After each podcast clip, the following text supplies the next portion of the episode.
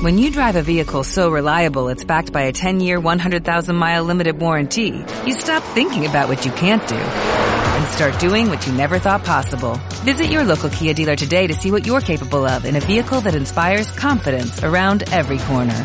Kia, movement that inspires. Call 800-3334-KIA for details. Always drive safely. Limited inventory available. Warranties include 10-year 100,000-mile powertrain and 5-year 60,000-mile basic. Warranties are limited. See retailer for details.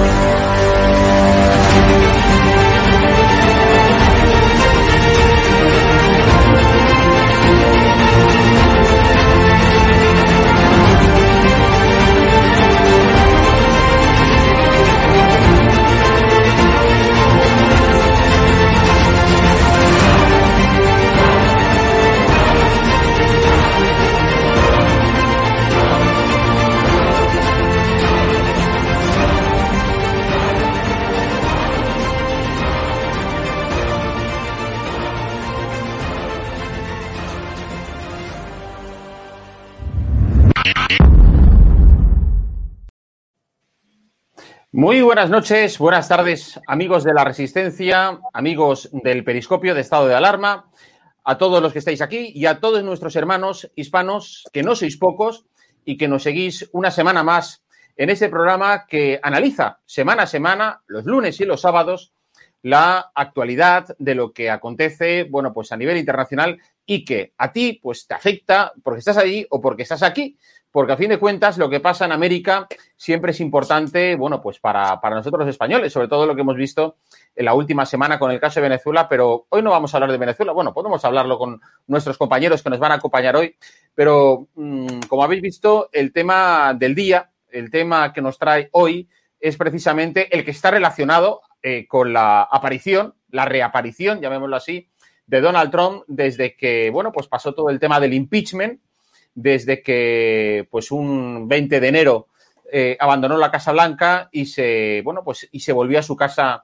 a su casa de Miami.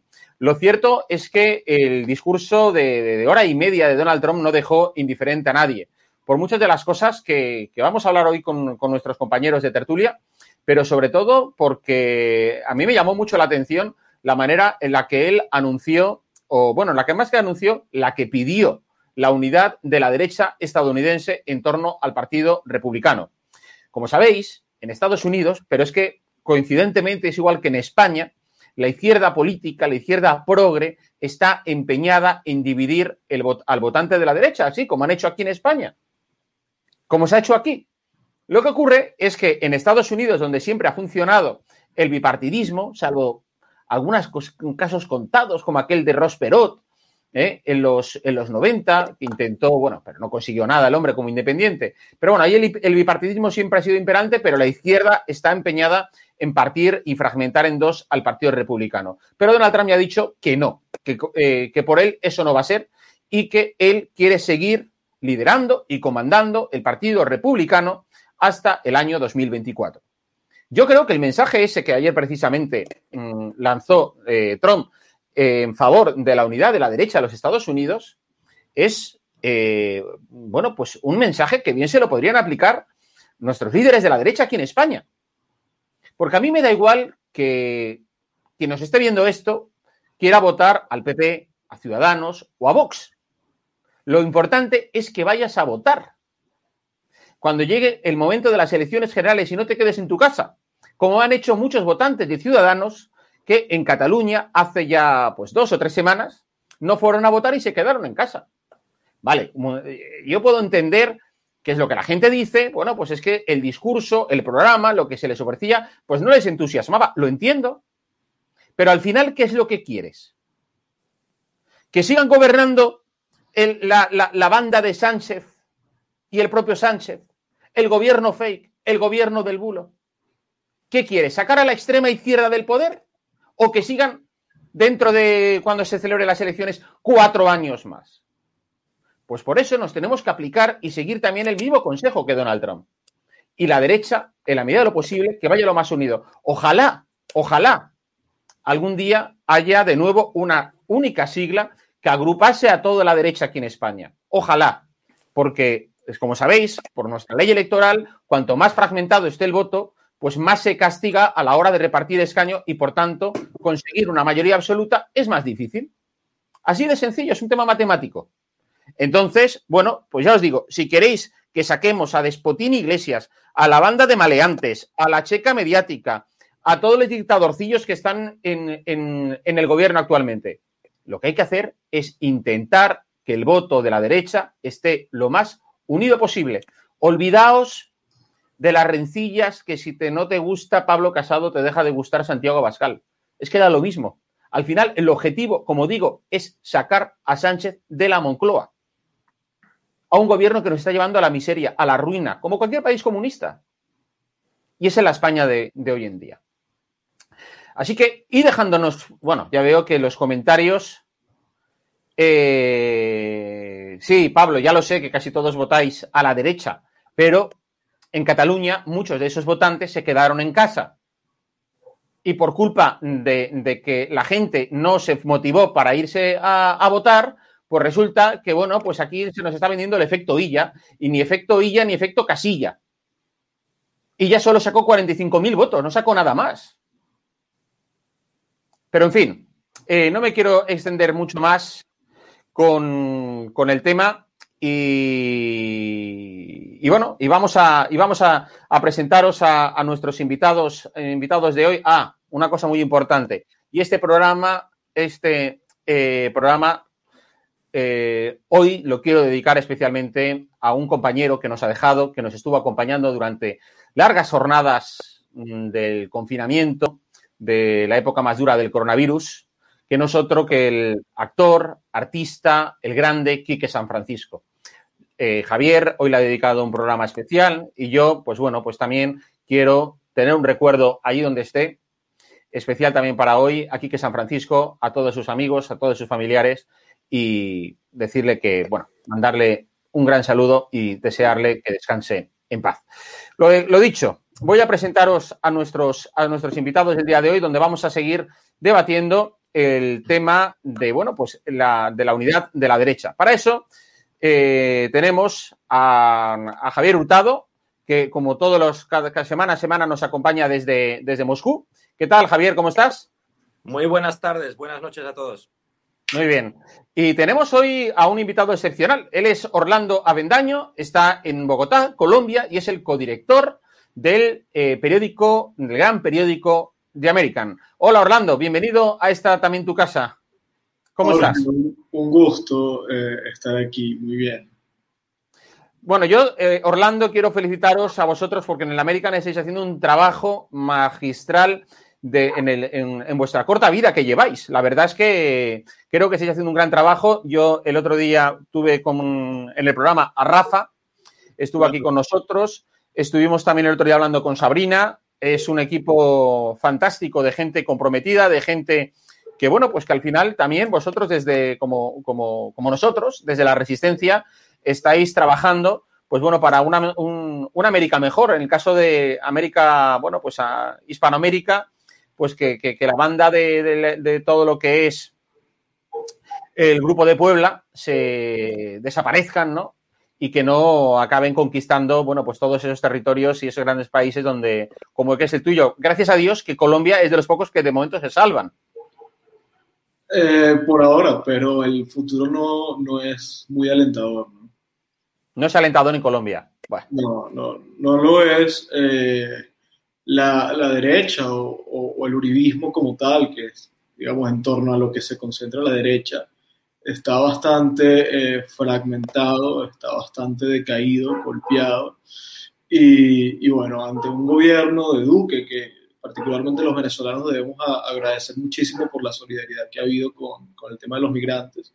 La verdad es que ha sido un gobierno frágil, ¿no? No ha sido un gobierno robusto, sólido, y eso eh, es un caldo de cultivo gigantísimo para el surgimiento de fenómenos como el de Gustavo Petro, ¿no? un tipo abiertamente comunista, afín al Foro de Sao Paulo, Grupo de Puebla, etc. Entonces, no, no, Colombia no, no se puede dar por contado que, que se salvó. Terrible. Oye, Orlando, ¿cómo, cómo habéis vivido el, la CEPAC, la conferencia de los conservadores estadounidenses? ¿Cómo, cómo tuviste ayer la, la reaparición de, Donald Trump?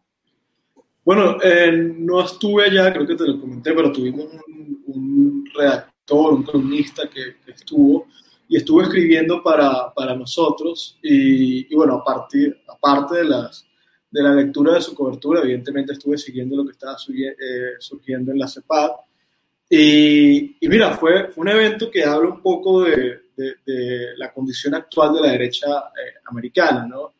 Eh, la CEPAC tradicionalmente ha sido el espacio del Partido Republicano, eh, de las grandes figuras del partido, del establishment republicano, donde eh, van teniendo, bueno, es un sitio de encuentro, de discusión, etcétera.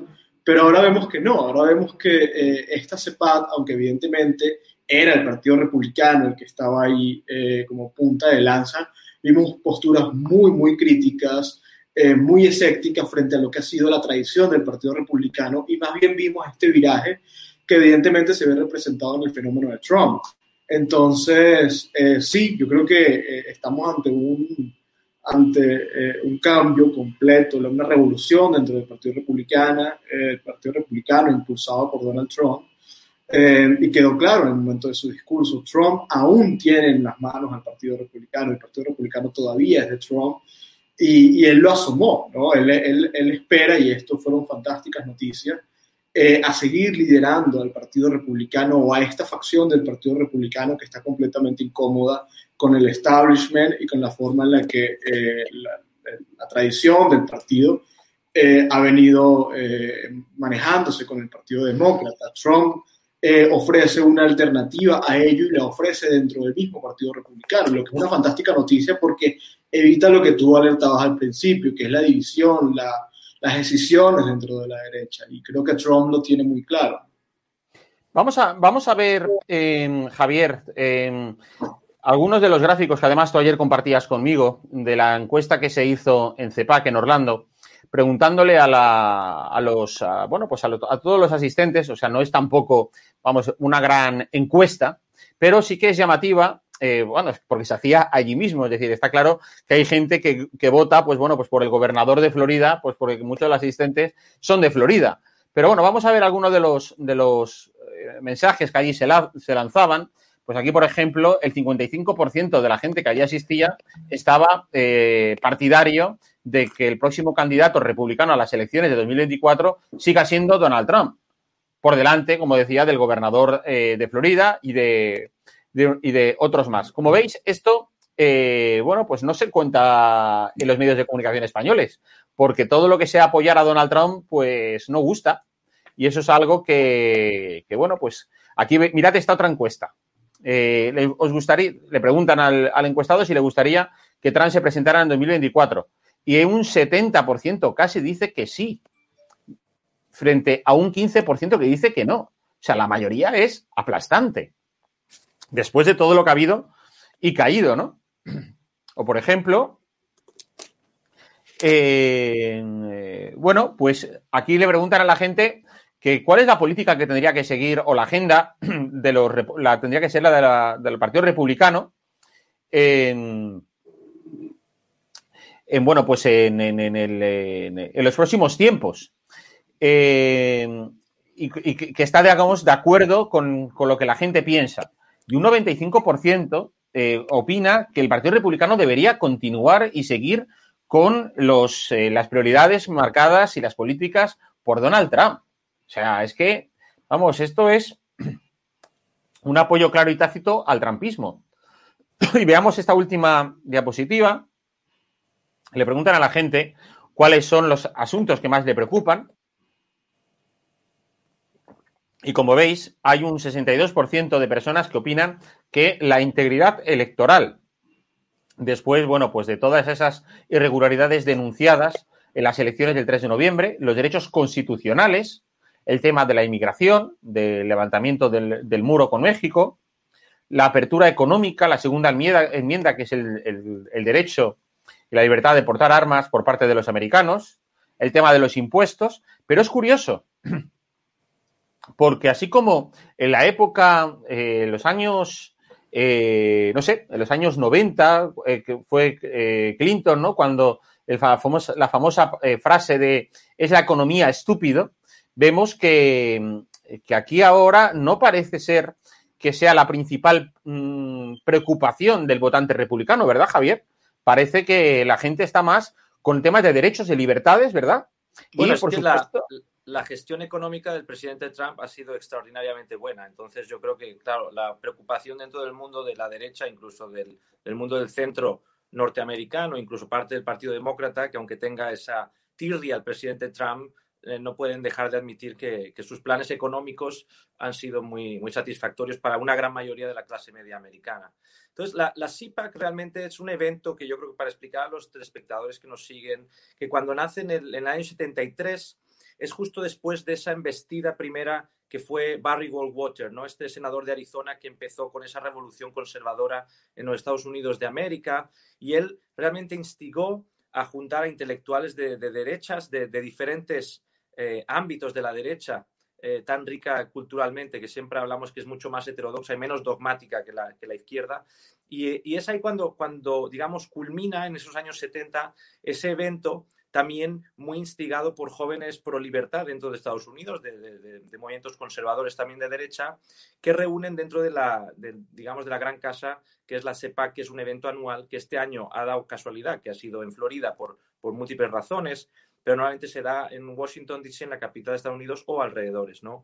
Y ahí, obviamente, yo que he sido partícipe de la CIPAC en varias ocasiones, cuando vivía en Washington o incluso viajando allí en ocasiones para establecer contactos con el Partido Republicano y amigos de derechas allí, pues te das cuenta que la base republicana sí que se siente muy reflejada. Y yo recuerdo en la ocasión en el 2007 eh, que fue la primera vez que yo acudí a este evento de la CIPAC en Washington, que cuando el candidato estaba ya casi confirmado que era Mitt Romney, ahí te das cuenta en las encuestas internas que normalmente sí que acaban definiendo un poquito lo que será la política del Partido Republicano después.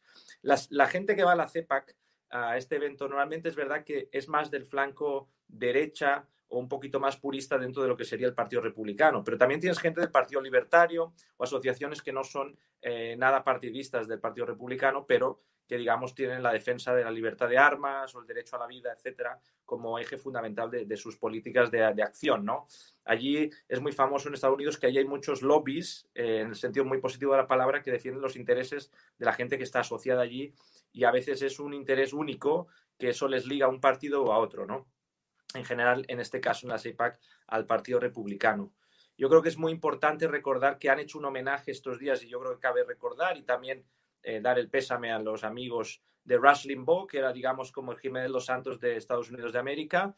Ha habido un artículo en Libertad Digital muy interesante eh, justamente sobre él en español para los lectores y que Rush Limbaugh ha sido también otro de esos grandes líderes mediáticos conservadores que unió, eh, digamos, los broadcasts de, de, derecha de muchas radios locales y llegó a conseguir una influencia dentro del Partido Republicano y fuera increíble. Es decir, él decía lo primero que hay que empezar la batalla de la guerra cultural adrede en la derecha de nuevo, diciendo que no hay que tener complejo en decir que uno es conservative, que uno es de derechas, que es conservador. Y estos días en la CEPAC, ligado al, gran discurso que ha dado el presidente Trump, ha sido realmente un revival, un, potenciador muy fuerte, un evento hace nada que han sido las elecciones norteamericanas y este evento, digamos, normalmente causa mucho efecto en la política norteamericana el año preelectoral. En cambio, este año ha sido extraordinariamente seguido por medios de comunicación, incluso de la izquierda, porque no lo quieren decir, pero muchos progres temen la vuelta de Donald Trump. Muy bien. Oye, si os parece, Orlando y Javier, vamos a. Hemos traído un corte de los tres mejores minutos de la intervención de Trump ayer. Si os parece, vamos, vamos a verlo. Please welcome the 45th President of the United States, Donald J. Trump. Y ahora interviene Trump. ¿Me, echa, ¿Me, echabais ya de menos? ¿Me echabais ya de menos?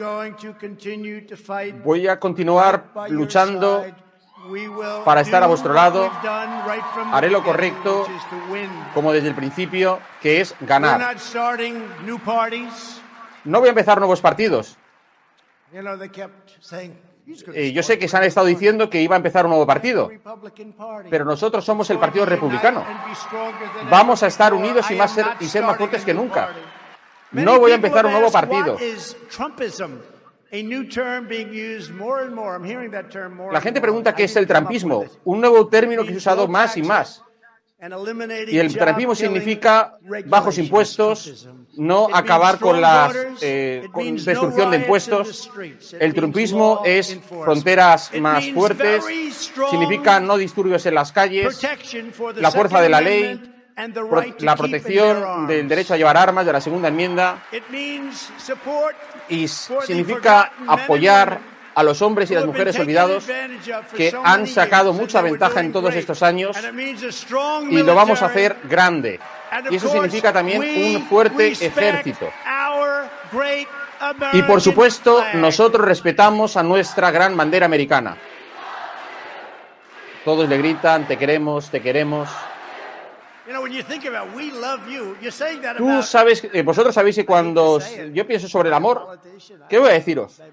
Yo eh, lo siento decir, lo odio, yo soy un político. Yo no sé cuál es el problema. Tengo que admitir que para mí es un honor decir que eh, creemos en una educación patriótica y nos oponemos fuertemente al adoctrinamiento de los jóvenes en los colegios. Es horrible. Vamos a acabar con la, el lunatismo de la izquierda y la corrección política y la cultura de la cancelación. Estas elecciones han sido fraudulentas y la Corte Suprema y otros tribunales no quieren oír nada de ello. Necesitamos elecciones limpias y una reforma de la electoral inmediatamente. El Partido Republicano debería ser el partido de las elecciones limpias y honestas. Dar a cada uno confianza en el futuro de nuestro país, porque sin elecciones honestas que den confianza, y esta confianza es la que nos ayudará para volver al Congreso, ganar el Senado y tener un presidente republicano de manera triunfante que vuelva a la clase blanca en cuatro años. Y sospecho que eso va a ser así. Sospecho que eso va a ser así. Todo esto es lo que, bueno, pues eh, vino a decirnos eh, Donald Trump ayer. Eh, Orlando, yo mm, me pregunto, y, te lo lanzo a ti también, con la información que, disponéis en, American, eh, ¿tú ves a Donald Trump presentándose a la, vamos, a la carrera electoral del año 2024? Sí, bueno, hay que considerar que, dentro de cuatro años Trump va a estar bastante cerca de los 70. Eh, no sé exactamente, no recuerdo exactamente cuántos años tendría. Pero veo, 68, pero veo, veo al, al trumpismo como un movimiento que va a tener presencia en el eh, esto no quiere decir eh, necesariamente que sea en, la figura de Donald Trump, pero sí una figura que pueda ser apadrinada por Donald Trump. Eh, él hasta ahora lo asoma, ¿no? Trump 2024 y probablemente va a durar estos cuatro años adobando el movimiento, irlo construyendo, irlo edificando poco a poco, y en el momento se verá si él se siente capaz de volverse a lanzar, que probablemente eh, conociendo las formas y los ademanes de Trump, probablemente se sienta capaz de hacerlo, aunque esté mucho más viejo, eh, o si cree que es el momento de algún delfín del, del trumpismo. Eh, pero lo que es sin duda es que el Partido Republicano cambió para siempre con Donald Trump y, es por, y será por mucho tiempo el partido de Donald Trump y el partido del trumpismo. Entonces, independientemente de quién se lance en las elecciones del 2024, de quién sea el candidato, Donald Trump va a tener una incidencia muy grande. Entonces, así sea un candidato del establishment, va a tener que ir arrodillado a pedirle votos a Donald Trump. Eh, pero de todas maneras, eh, Donald Trump hay que, hay que decirlo, o sea, esto funciona de manera diferente que lo que la, idea que la gente tiene de los partidos, de cómo funciona aquí en España, ¿verdad, Javier? O sea, eh, aquí, digamos, el presidente del partido suele ser o el secretario general, en el caso, por ejemplo, pues, del Partido Socialista, o el presidente del Partido Popular, o el presidente, digamos, de Vox, suelen ser los candidatos a, la, a presidir las elecciones. Es decir, pero son personas, aquí son personas que están identificados en el partido y, digamos, con su candidatura presidencial. Sin embargo, en los Estados Unidos, una cosa es el partido y otra cosa son los candidatos. Ahora bien, Trump ha hecho una cosa que creo que hasta ahora no había hecho, mm, vamos, que yo tenga memoria, ningún presidente republicano, y es unir su figura a la del propio partido. Hasta ahora todos los eh, candidatos, los líderes republicanos, los presidenciables o los presidenciales, pues bueno, pues se, exponían a unas primarias. Y Trump desde luego se va a poner someter a unas primarias, pero el control que tiene ahora mismo del aparato de la convención republicana Donald Trump, yo creo que hacía muchos años que no lo tenía nadie, ¿verdad, Javier? Ah, así es, y eso sorprende justamente al propio establishment del Partido Republicano, que el propio Mitch McConnell, el líder de la minoría en el Senado ahora republicana, que traicionó claramente a Donald Trump, incluso acusándole de ser un golpista con los eventos acaecidos en el Capitolio en, el 6 de enero, ha sido tan cobarde que ha tenido que admitir, al igual que le ha acusado, al cabo de unos días ha dicho que será el primero, que si Trump se presenta a la reelección, será el primero en apoyarle. Es decir, es realmente increíble. Hay gente que no tiene tragaderas en política y Mitch McConnell es un buen ejemplo de ello en el Partido Republicano. A pesar de su tierna edad, quiere seguir estando ahí en el cargo, en fin. Ya veremos por cuánto. Eh, Trump ha sido impresionante. Yo creo que la gente invitará. Esperemos que, que eh, su discurso sea traducido o eh, al menos subtitulado para la gente de habla en español, porque yo creo que es muy interesante. Ha sido un hombre que sin complejos anoche se atrevió a decir desde Florida la lista de todos los que le han traicionado estos días en el, en, el Congreso y en el Senado, dando nombres y apellidos y diciendo que va a apoyar a cualquier candidato que tenga cualquier ventaja electoral contra esos candidatos. A la hija de Dick Cheney, a Liz Cheney, que es la líder del Partido Republicano en el Congreso, pues bueno, ella en su propio estado, Missouri y todo, ya digamos está acabada, el propio Partido Republicano allá a nivel estatal ya, ya la, ha condenado electoralmente a decir que no va a ser su candidata en las próximas elecciones. Y yo creo que Trump, eh, volviendo a tu pregunta, Jorge, si se presentará de aquí cuatro años, yo creo que la edad no será un factor. Joe Biden, con 78 ahora, cuatro más que Trump, que tiene 74, eh, está ahí. Eh, si veis, es muy, es muy preocupante para la gente que, que tenemos eh, cariño a, los Estados Unidos de América y creemos que tiene un rol mundial muy importante en asuntos de seguridad también colectiva. Eh, Joe Biden está teniendo problemas de salud importantes y yo creo que esto es una preocupación para todo lo que es el mundo occidental, la verdad, porque mm, pensar que en el discurso de, de, en Texas de ayer que tuvo Joe Biden, llegó a preguntarse de repente dónde estoy, es decir, tuvo, tuvo ciertos lapsus eh, de demencia que, en fin, obviamente esto solo puede ser confirmado pues, por, los médicos que la acuda, pero realmente esos rasgos son preocupantes a nivel de un líder político de una nación tan importante como los Estados Unidos de América. Y volviendo al discurso de Trump, aparte de eso, él, lo que anunció es que él ha abierto ya, ha anunciado incluso, llegó a exponer cuál es la, su sitio de Internet, una PAC, que digamos que la PAC es, digamos, ese, ese mm, digamos, requisito legal de, recaudación de fondos para una candidatura electoral, sea cual sea. Normalmente es para elecciones presidenciales. Y él ya ha anunciado la suya y ha dicho a la gente que vaya allí, eh, que done para la causa y que él usará todo eso no solo para su candidatura posible de aquí cuatro años, sino también para apoyar a cualquier candidato que quiera alinearse con su línea ideológica dentro de lo que es el Partido Republicano. Yo creo que esto es muy interesante porque digamos que el hombre se nota que viene del sector de negocios y de la empresa privada, no ha dejado un minuto que perder, mm, ha estado reflexionando en su casa en Mar-a-Lago, en Florida, y seguramente estas decisiones las ha tomado con todas las consecuencias. Y yo creo que se va a haber un periodo para el Partido Republicano histórico y que, mm, como decía Orlando, esto, el, el, trampismo ha llegado para quedarse y no es trampismo, yo creo que al final es un conservadurismo renovado, con formas eh, más populistas, eh, no en el sentido peyorativo de la palabra, es decir, más cercanas al pueblo cuando se refiere al lenguaje usado, a causas perdidas que la derecha un poquito pija, ¿eh? vamos a decirlo así en español, un poquito elitista, esa derecha que a veces olvida que... vamos a ver, Javier, es que al final, a mí, a mí no, te, perdona que te interrumpa, no, lo que quiero decir es que cuando se le llama, como tú decías, de manera peyorativa a ciertos partidos populistas, es porque quien utilizan ese término es porque les fastidia que esos partidos a los que llaman populistas hayan sido capaces de conectar con la ciudadanía. Y la cuestión al final es en saber hablarle a la gente en su propio idioma. O sea, no desde la atalaya, ¿no? Desde el púlpito del poder o del parlamento. ¿Eh? Y, luego, bueno, pues que verdaderamente, pues como aquí hemos visto en algunos programas de televisión, ¿no? Es decir, que, hay políticos que no saben ni lo que vale el precio de un café en un bar. Es decir, gente que, está completamente aislada de, la realidad. Entonces, yo creo que efectivamente, a mí cuando la gente, yo no sé, Orlando, también me gustaría conocer tu opinión, la gente dice, es que eh, Donald Trump es un, es un líder populista. Yo digo, bueno, no, lo que pasa es que es una persona que se sale, digamos, claro, ¿qué ocurre? Que aquí tienes que pasar por el aro que los que nunca se presentan a las elecciones, pero les gusta manipular ¿eh? y mover hilos en la política, pero eso sí, sin presentarse a unas elecciones, son quienes tienen que decir cómo tienen que ser los futuros presidentes. Tienen que ser ellos los que les dan la, cartilla o el carnet de, candidato a la presidencia y, por tanto, también bautizarles. Pues no es así. Eh, no es así.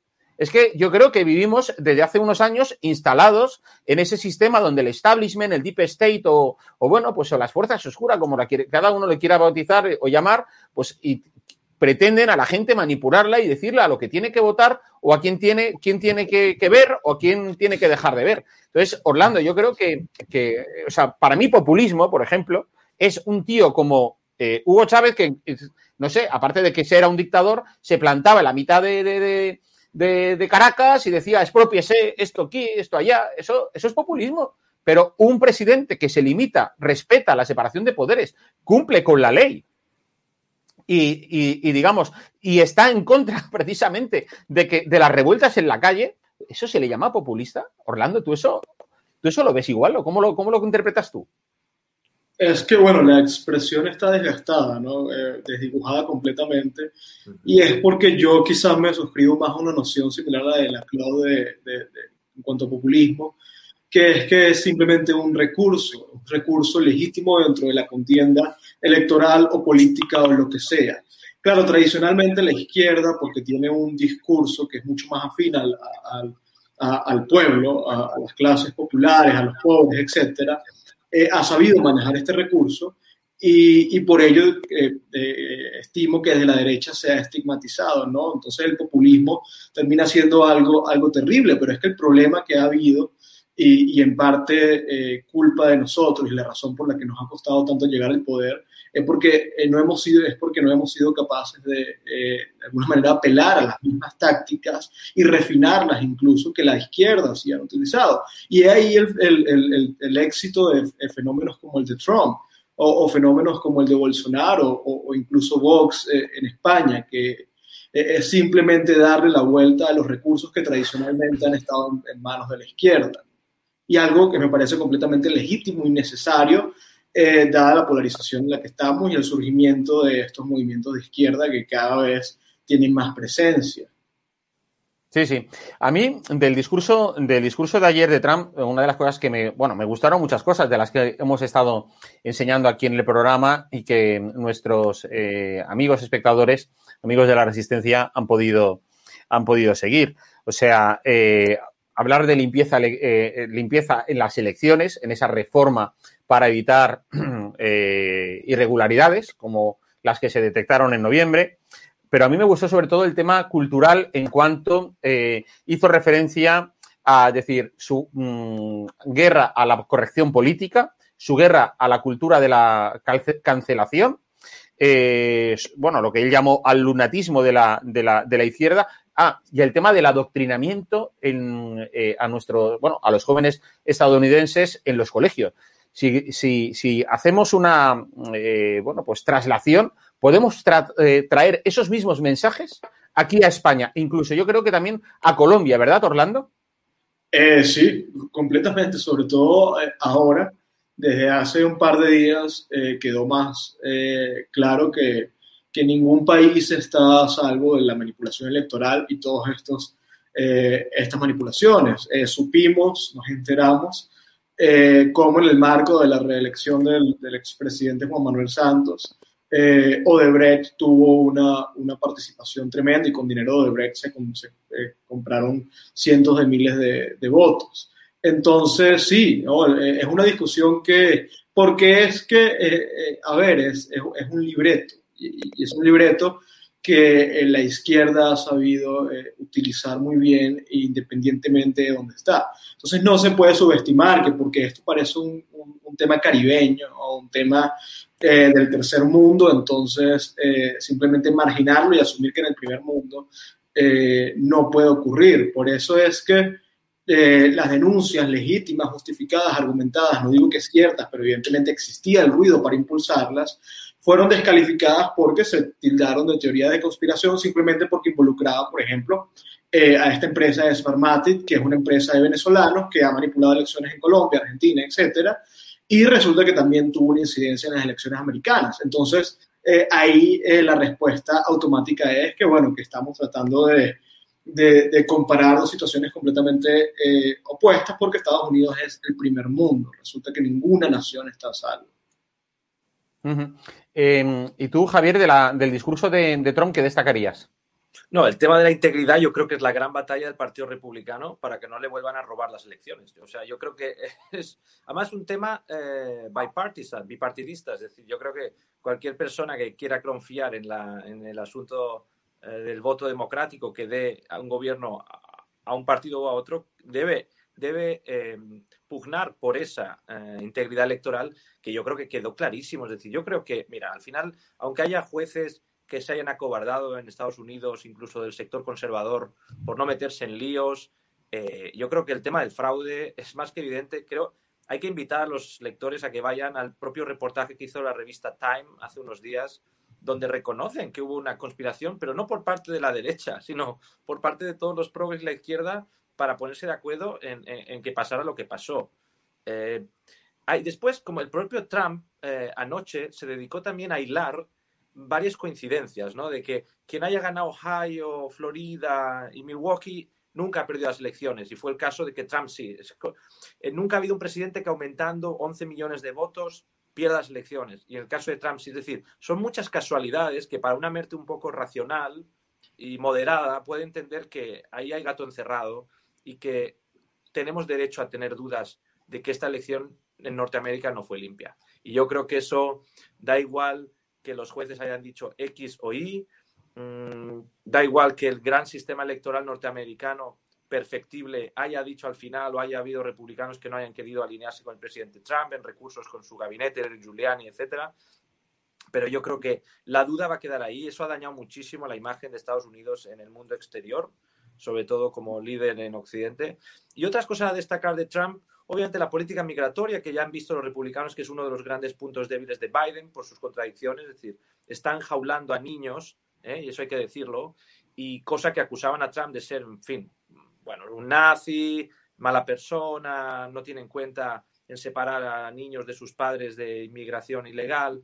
En cambio, cuando los demócratas lo hacen, cambian hasta el vocabulario, es decir, aquí está la guerra hasta en el lenguaje, están cambiando las palabras, ¿no?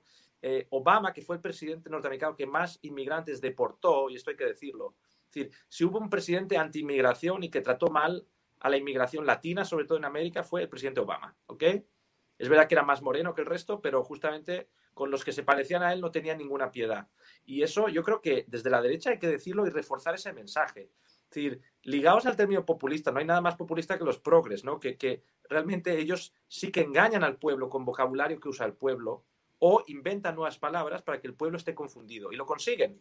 Yo creo que hay que recordar cuando Churchill decía que las dudas a veces con el sistema democrático era cuando uno tenía unos minutos de conversación con el lector medio, ¿no? Pues eso hay que reconocerlo. Las, las debilidades de la democracia están ahí. Y yo creo que el presidente Trump ha venido un poco para pulirlas, ¿no? Él, su discurso lo que ha hecho es, mira, no sé los años que me quedarán de vida, pero el tiempo que me quede aquí en el Partido Republicano, sea candidato o no, voy a dedicar todo mi presupuesto, equipo y fuerza, porque tiene una fuerza, no sé si os habéis dado cuenta, y algunos medios lo han llegado a destacar hoy, pero tiene mejor pinta de que cuando abandonó la Casa Blanca o de los años anteriores, es decir, está rejuvenecido, ha salido con una energía espectacular. Yo creo que eso también muestra parte de su liderazgo. Yo creo que la gente que muestra liderazgo en público también suele tener una apariencia física y psicológica potente que transmite energía y alegría a sus seguidores. Y yo creo que Trump eso lo consigue. Y a día de hoy en el Partido Republicano se han dado cuenta de que no hay un competidor nato con Trump. Hay grandes candidatos. Ron DeSantis, que se hablaba, el gobernador de, de, Florida, y muchos otros. Nikki Haley, que ahora tiene sus problemas con Trump y ya veremos cómo acaba. Pero si hay una figura que puede, es decir, no deja de ser el presidente republicano que más votos ha sacado en la historia de la democracia norteamericana. Y eso es muy difícil que haya un candidato republicano que llegue a esa cosecha, digamos, de votos general. Yo creo que es, es algo a tener muy en cuenta y si el Partido Republicano tiene dos dedos de frente, en las midterm apostarán por, por gente de Trump. Es, Orlando y Javier, eh, y Javier, bueno, Orlando, ¿tú sabes quién es Quique San Francisco o quién era Quique San Francisco? Bueno, eh, no, no, no estoy bueno un artista, un artista español, un artista que desgraciadamente nos ha dejado, nos ha dejado hoy, después de estar, bueno, pues eh, convaleciente durante un tiempo. Bueno, pues Quique San Francisco eh, podíamos eh, eh, analizarlo aquí ahora como una de las personas que, ha sido objeto de esa misma cacería que en Estados Unidos los progres acostumbran a hacer a todos aquellos que se salen del rebaño, del pensamiento único. Todos aquellos que no piensan, bueno, pues como Kamala Malísima Harris dice que hay que pensar, como el New York Times dice que hay que pensar, el Washington Post, eh, los, Big, eh, los Big Ted, el Facebook y la madre que los parió, ¿no? Entonces, están con, lo de la cultura de cancelación y Quique San Francisco, que nos ha dejado hoy, como decía, pues fue objeto de esa misma campaña de acoso. Y quiero enseñaros, precisamente, después de la entrevista que le concedió a, eh, Javier el pasado mes de abril, cómo, digamos, sufrió precisamente este ataque por parte de la vamos, de, todo lo que son la izquierda mediática, la izquierda más rancia, más reaccionaria, maleante, ¿vale? Una, serie de petardos, la checa mediática, ¿eh? que eh, fue, digamos, a por él directamente porque había mostrado simpatías hacia Vox. Eh, bueno, aquí si un artista en España, como lo sabéis, pues como pasa en Estados Unidos, ¿no? Como estuvimos hablando con la de la actriz de Mandalorian, ¿no? Es decir, por comentar que, lo que estaba, el ambiente que estaba existiendo en Estados Unidos, pues era muy parecido al de la Alemania nazi, bueno, pues como sabéis, la han echado de, Hollywood, un poco más o menos, ¿no? Pues aquí un poco, pues en el periódico español contaba hace unos meses la misma eh, persecución a la que se enfrentaba Quique San Francisco. En algunos casos había, pues bueno, pues gente que lo defendía, pero bueno, pues aquí ya veis a algunos, eh, como digo yo, algunos tiranos, eh, pues auténticos analfabetos de las redes. Vamos, todo esto es basura ideológica que efectivamente, bueno, pues lo, mismo, los, estos son los que, los escracheadores, los que se lanzan a las calles en, Barcelona, los que eh, no dicen nada cuando el millonario Iglesias, eh, pues bueno, pues eh, se convierte en el marqués de Galapagar y sin embargo, bueno, pues porque Quique San Francisco dijera lo que pensaba y como pensaba, pues había que ir a, por él. Y eso, bueno, pues como os estoy mostrando, forma parte, bueno, pues de esa campaña de persecución en la que nos tienen acostumbrados, bueno, pues los progres, en, Estados Unidos, pero aquí en España, y es una de las cosas que yo creo más importante, ¿no? que, Trump también destacó eh, en su discurso, es decir, su compromiso con la defensa de la libertad, de los derechos y contra aquellos que quieren adoctrinar e imponer sus credos sobre los demás. Yo, Jorge, me sumo al, pésame que das aquí, que San Francisco era un grande y lo que la izquierda no, no toleraba de este actor era su libertad, es decir, ser libre. Él no era, no era un tema de ser de derechas o no, era que cuando le placía decía lo que quería. Y eso en el dogmatismo de la izquierda comunistoide, no lo aceptan. Es decir, ellos no aceptan que haya gente heterodoxa, gente que haya cambiado de idea, que, que venga del socialismo y acabe en el liberalismo, que sea liberal y acabe en el conservadurismo. No lo aceptan. Es decir, es gente dogmática que, cuya mente ideológica tiene que adaptar la realidad a la ideología. En cambio, los que somos de derecha entendemos que las ideas evolucionan, que hay ideas permanentes, que hay verdades absolutas, pero que hay otras cosas que son muy relativas. Y eso es lo que la izquierda, en su mentalidad, digamos, troglodita, no lo admite. Es decir, la, eh, izquierda es antimoderna. Y entonces, esto, claro, y que San Francisco era un personaje, era más que persona, un personaje estupendo, simpático, que tenía sentido del humor. Yo creo que hay que destacar que el sentido del humor también es incompatible con la izquierda. Es decir, la izquierda solo admite humor cuando es la denigración personal de, gente de derechas, ¿no?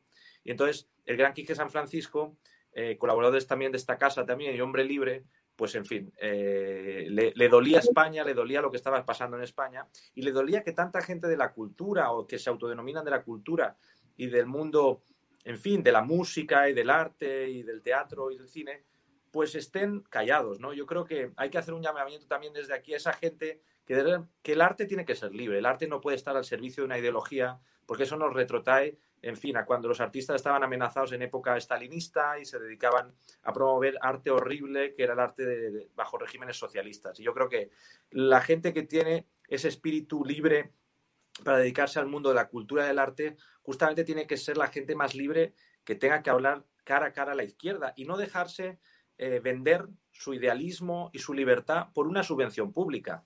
Yo creo que el gran debate está ahí. Entonces, por eso hay tantos artistas de derechas que simplemente están callados. Y es un tema eh, económico. ¿eh? Hay gente que, en fin. Y yo creo que la gran batalla en España es que más artistas como Quique San Francisco pues salgan del armario y den la cara y sin complejos, oye, se sumen a la resistencia, que en el fondo somos mayoría. Orlando, en, vosotros, como medio que estáis en la resistencia a los Estados Unidos, ¿estáis sufriendo ataques de los progres en Estados Unidos y bueno, y de, y de América en general? Sí, claro, lo, sufrimos. Eh, de hecho, en el, marco del lanzamiento, eh, nosotros tenemos, bueno, gozamos con el apoyo fantástico de, por ejemplo, un gran amigo de la casa como Dinesh de Sousa. Eh, y bueno, él trató de promover en nuestro medio. Y, y, bueno, desde, por ejemplo, plataformas como Twitter tuvimos problemas. ¿no? Entonces sabemos y a propósito de que estamos naciendo, apenas tenemos cuatro meses, que ese es el, más, el, mayor reto que, que, hay ahorita. Y es cómo existir en estas plataformas que son completamente hostiles ante los amigos de la libertad. Y lamentablemente eh, estas plataformas han logrado construir un escenario o, un ecosistema en el que si no estás en ellas no existe. ¿no? Fue lo que le hicieron al presidente Trump, algo completamente inédito, que es que lo intentaron desaparecer. Eh, ese es el gran reto que tenemos por delante, pero, pero sí, no, y sabemos que, que va a venir, eh, obviamente la, la, tarea es gigante y, va a venir eh, un, ataque fulminante de quienes aspiran a destruirnos. Sí, sí. Pues yo creo que, que, que la labor que, que, tenéis en vosotros en el American y como nosotros aquí en España es efectivamente, bueno, pues intentar ¿eh? que la izquierda, eh, porque al final, eh, bueno, pues antes estaba preguntando, ¿no? Es decir, vamos a ver quién teme más a Trump. Realmente yo creo que a Trump le tiene más miedo la izquierda porque saben que, que es caballo ganador. O sea, un Trump presentándose a unas elecciones este año pasado, bueno, pues porque había unas circunstancias excepcionales por el tema del coronavirus y por tanto el tema del voto por correo eh, pues bueno, pues como sabéis, había multiplicado su, eh, participación en, un 200%, o no sé si fue, incluso más. Mm, dentro de cuatro años, posiblemente el voto por correo vuelva a una situación normal y, por tanto, eso, digamos, de, impedir eh, o intentar darle la vuelta al marcador para que Trump no gane, creo que sería más difícil. La izquierda tiene miedo a que Trump, por ejemplo, vuelva a presentarse en las elecciones. Yo creo que es su principal adversario. Aquí en España pasa lo mismo. La izquierda no quiere ver a la derecha unida y lo que hará siempre es levantar los fantasmas con el tema de Vox, al Partido Popular que está en la ruina, bueno, con la ruina por lo de Cataluña, me, quiero, me refiero sobre todo. Bueno, económicamente tampoco es este, eh, para echar cohetes, Eh, y bueno, y con Ciudadanos, pues, pues eh, que es un partido pues, que está, digamos, en, en, extinción. Ahora bien, eso lo dice el Partido Socialista, un partido que apenas eh, cuando ganó la moción de censura, tenía creo que hasta 80, eran 85 los diputados que tenía. Vamos, o sea, que Sánchez no, pues, no se puede. Claro, lo que pasa es que como los medios lo maquillan como quieren, pero ponerse medallitas, pues las justas, ¿no? Porque tener ahora mismo 119 diputados, pues desde luego no es como para eh, sentar cátedra de nada. Pero bueno, ahí tiene a todos sus palmeros mediáticos, sus palmeros fake, que ahí están, ¿no? Entonces, yo creo que efectivamente existe ahora un momento en lo que comentaba eh, Javier antes, es decir, que la derecha se está reinventando. En la actualidad tenemos un conservadurismo renovado, un conservadurismo, ya, el, ser conservador ya no significa, yo me considero una persona conservadora, pero ser conservador no significa tener que ir a misa todos los días o, bueno, o cada, o sea, ahora bien, soy respetuoso, o sea, soy creyente y respeto a quienes creen. Mm. Creen en la misma fe cristiana y católica que yo o a quienes crean en su religión. Es decir, en ese sentido, soy tolerante lo, quienes son intolerantes ahora es la izquierda, que o piensas como ellos o van a, muerte por ti. Lo hemos hablado ahora con el tema de Quique San Francisco.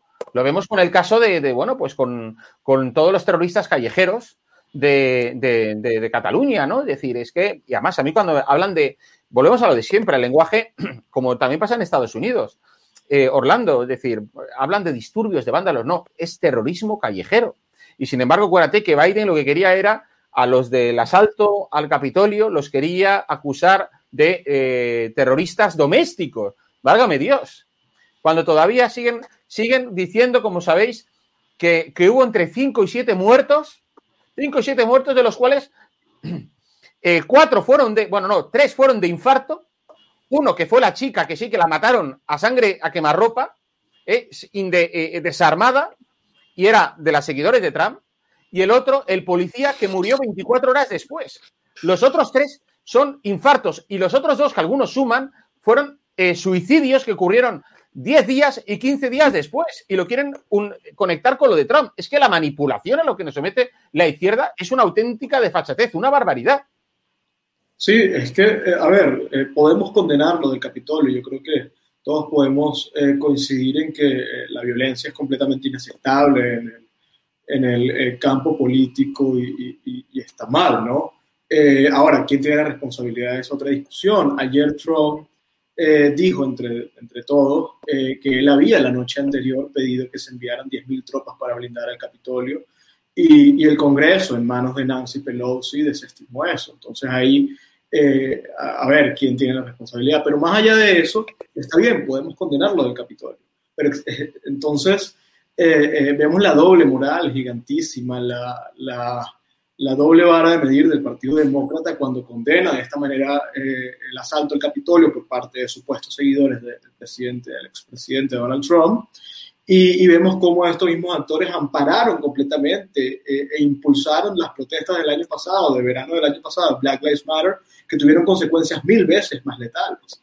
entonces, es eso, ¿no? es la doble eh, el doble rasero de, de, estos grupos en donde su terrorista es completamente avalado, protegido e impulsado y los otros que tienen ademanes que pudieran ser condenables los convierten en verdaderos terroristas eh, para tratar de diluir eh, la responsabilidad.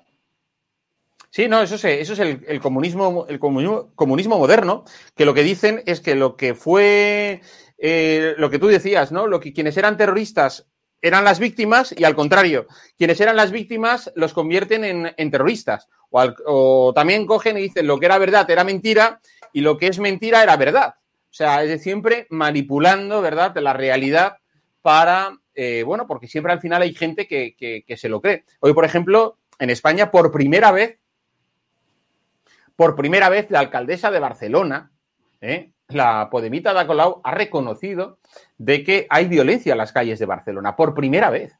Bueno, eso no es violencia, eso es terrorismo callejero. Matar a un policía, estar a punto de matarlo, bueno, hoy no sé cómo habrá ido la noche.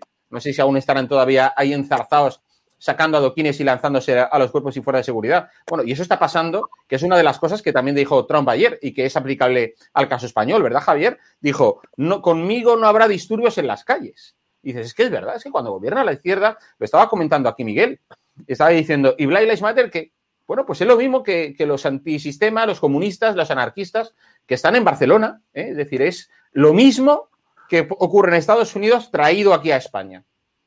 Jorge, eh, a, raíz de lo que estás comentando en Barcelona y los disturbios, y tú que eres de Valencia, quizá lo que habría, que habría promover más las fallas, porque así la gente podría liberar tensiones una semana al año y, en fin, seguir una tradición tan estupenda como es en Valencia las fallas, quemar todo lo que quieran y después, oye, eh, que respeten al vecindario, ¿no? Que, que, hace falta. Sí, yo creo que la izquierda siempre ha usado ese lenguaje de mm, romántico, ¿no? De, por ejemplo, el grupo de las FARC, pues como también es leninista y marxista, izquierdista, pues es un grupo que en el fondo revolucionario, em, con un toque indigenista, es decir, la izquierda siempre camufla la violencia o la muerte de forma que, sea tragable por el, por el ciudadano medio que no tiene gran idea de lo que es la política o de quién está detrás de ciertos grupos armados que no dejan de ser terroristas. Entonces, hasta los medios de comunicación siempre se han sumado ahí, incluso medios de comunicación como The Economist o grandes medios de centro o centro derecha también han caído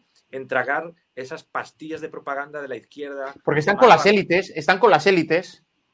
Sí, pero eh, el establishment es gente que no sufre las consecuencias de esa violencia. Es decir, esas violencias normalmente se dan en barrios populares, donde esa gente defraudada por la izquierda acaba votando a partidos de la nueva derecha. Y es normal, yo creo. Y de hecho hay que dar la bienvenida a esos exvotantes de izquierda que, por ejemplo, en Cataluña han acabado votando a Vox porque el Partido Popular tenía un pésimo candidato y un mal programa allí regional. Pues, oye, si Vox encima es capaz de penetrar áreas urbanas y pueblos donde el centro derecha normal no puede eh, acudir, oye, pues bienvenidos a, la familia, a la gran familia. es que Javier, eso que acabas de decir es una cosa que yo no entiendo. O sea, yo no sé, los medios británicos, los medios, mm, como tú decías, tradicionalmente conservadores de derechas, tipo mm, el Economist o el Financial Times y, demás, que, no sé, que eh, apoyan que pues un referéndum del Brexit y todas esas cosas, pero luego son los que están en contra de la decisión de que, eh, del Brexit, luego están a favor, a favor del Hassel eh, del delincuente, luego están a favor de que la gente salga a la calle a manifestarse, pero ¿esto qué es? ¿Pero esto qué es? O sea, es decir, es que hay gente que todavía vive, no sé, con una mentalidad de conservadurismo, pues no sé, un tanto distorsionada, ¿verdad? Sí, pero yo creo que sí que hay un, despertar de ciertos sectores de la derecha que ya han dicho basta. Es decir, que yo creo que la derecha, que, eh, como ganó la gran batalla económica contra el imperio soviético, contra el comunismo, a nivel económico sobre todo y geopolítico, digamos que nos relajamos. Al menos las élites políticas de los años 90 y del año 2000 hasta ahora han sido gente acostumbrada a que podemos ganar elecciones siempre con un discurso de gestión económica, etcétera. La izquierda poco a poco ha ido mordiendo ámbitos que la derecha, digamos, tenía conquistados pues porque creemos en la naturaleza humana, por ejemplo, o en las leyes que vienen de lo básico de, la diferencia de sexos, o que una economía de mercado es mejor que el socialismo, pero todo eso, las nuevas generaciones más acomodadas, están repensando todo eso, porque las universidades están intoxicadas de profesores progres. Yo lo veo en el mundo universitario, que ahora me muevo más los últimos años, es increíble encontrarte gente que realmente no es que tenga mayor conocimiento, pero usan las aulas como eh, lugar de adoctrinamiento. Y ahí el presidente Trump, ayer en su discurso también, lo volvió a decir. Está orgulloso de que haya una, una educación patriótica. Yo aquí en Rusia lo veo. Cuando un profesor entra en clase, los alumnos se levantan. Pues oye, esto es de agradecer. Uno no, no, son cosas o, la tarima cuando... te, lo digo a mí, te lo digo a ti porque, porque yo cuando empiezo mis clases, claro que no se levantan, hombre. Tampoco, tampoco te tiran bolas de papel, pero me refiero que, que sí, que se han perdido muchas de las maneras y formas que yo estoy acostumbrado cuando yo era jovencito, pues bueno, pues siempre te levantabas cuando entraba el profesor. ¿eh? Y eso, eso Orlando, eh, yo entiendo que en Colombia también, ¿no? La izquierda está, es quien controla, bueno, pues el ámbito de la universidad, ¿verdad? Es decir, los, eh, las producciones académicas de carácter científico, divulgativo, etcétera, también están en las manos de la izquierda en Colombia. Sí, eh, no es algo inusual verlo, por ejemplo, en las, eh, universidades públicas, pero lo preocupante es que, por ejemplo, la, principal universidad privada de Colombia, eh, la más costosa de, Colombia, es completamente afín a, por ejemplo, el proceso de paz impulsado por Juan Manuel Santos, que sabemos que fue un proceso de, de, bueno, de condonar a estos grupos terroristas y, vemos cómo son completamente eso, eh, amigos de estas causas. Eh, yo recuerdo que el año pasado en, la Universidad eh, de los Andes, que es la principal universidad de, esta, la, la, que te digo, los estudiantes, grupos de estudiantes presentaron una pancarta gigantísima donde salían los rostros de el Che Guevara, de Hugo Chávez, de, de figuras. Sí, y, decía en el medio la palabra tolerancia, ¿no? Eh, otros estudiantes, eh, en respuesta a esto, pusieron los mismos carteles con el rostro de Che Guevara, Mao, Chávez, etcétera, con la palabra criminal y fueron sancionados por la universidad, estos estudiantes, no los primeros. Entonces, ese es el, el, el ánimo de estas universidades, por supuesto tomadas por la izquierda. En fin, bueno, pues oye, eh, Orlando y Javier, eh, se cumple ya una hora de programa, tenemos que aquí dejarlo. Orlando, te quiero dar muchas eh, agradecerte, bueno, pues el, haber compartido con nosotros hoy un, rato de tu tiempo. Creo que ha sido una, una tertulia muy interesante. Esperamos verte por aquí pronto y desearte lo mejor en el American. Igual, Jorge, un gustazo y bueno, Javier, un gustazo. Enhorabuena, Orlando. Estar en este espacio, quedo atento. Muy bien, y a ti, Javier, también, lo dicho, tú ya eres un habitual, un clásico, un... Eh, Estamos de vuelta, ¿no? Exacto, maga. Muy bien, Javier eh, y Orlando, buenas tardes, buenas noches a los dos. Pues nada, amigos, amigas, estado de alarma, no voy a decir aquello de, como decía, eh, señorías, señoríos, bueno, no recuerdo bien, pero sí que había una frasecita de estas de la corrección política de los progres para, mm, bueno, que era totalmente jueces, juezas, bueno, no lo sé, no recuerdo ahora. En fin, amigos del Periscopio, amigos de la Resistencia, eh, gracias por acompañarnos un, día más, gracias por dejarnos tantos y tantos comentarios, por vuestra participación y, nada, lo dicho, volveremos el próximo, próximo sábado analizando eh, temas eh, de actualidad, temas seguramente mm, de vuestro interés, porque lo que se trata es que hablemos de cosas que verdaderamente, bueno, pues a cada uno de vosotros les pueda interesar, os pueda interesar. Así que, nada, lo dicho, que tengáis una feliz eh, noche o una feliz tarde eh, de lunes y, como lo decía antes, un recuerdo especial para Quique San Francisco. Buenas noches, que seáis felices a pesar del gobierno. Muy buenas a todos, esto es Estado de Alarma. Hoy estrenamos este programa por YouTube de media hora de duración. Estaremos de lunes a jueves a partir de las ocho y media de la tarde. Y este programa nace porque al igual que tú estás cabreado con ese gobierno central que podría haber hecho mucho más contra el coronavirus que ya se ha llevado cerca de 3.500 personas por delante, ese gobierno que nos mintió, que nos dijo que solo iba a haber un contagio y que podría haber actuado antes, viendo la que estaba cayendo con la pandemia tanto en China como en Italia, pues hemos decidido montar esta plataforma de libre expresión ante los intentos del gobierno central de usar ahora los minutos de televisión pública que acaparan para lanzarnos desinformación y propaganda. Por eso desde aquí vamos a desmontar sus mentiras, vamos a daros la verdad y vamos a apoyar a los profesionales sanitarios, a la fuerza y cuerpo de seguridad del Estado y a esa población civil que vive confinada, que vive aislada y harta de ver al vicepresidente del gobierno saltándose la cuarentena hasta en tres ocasiones.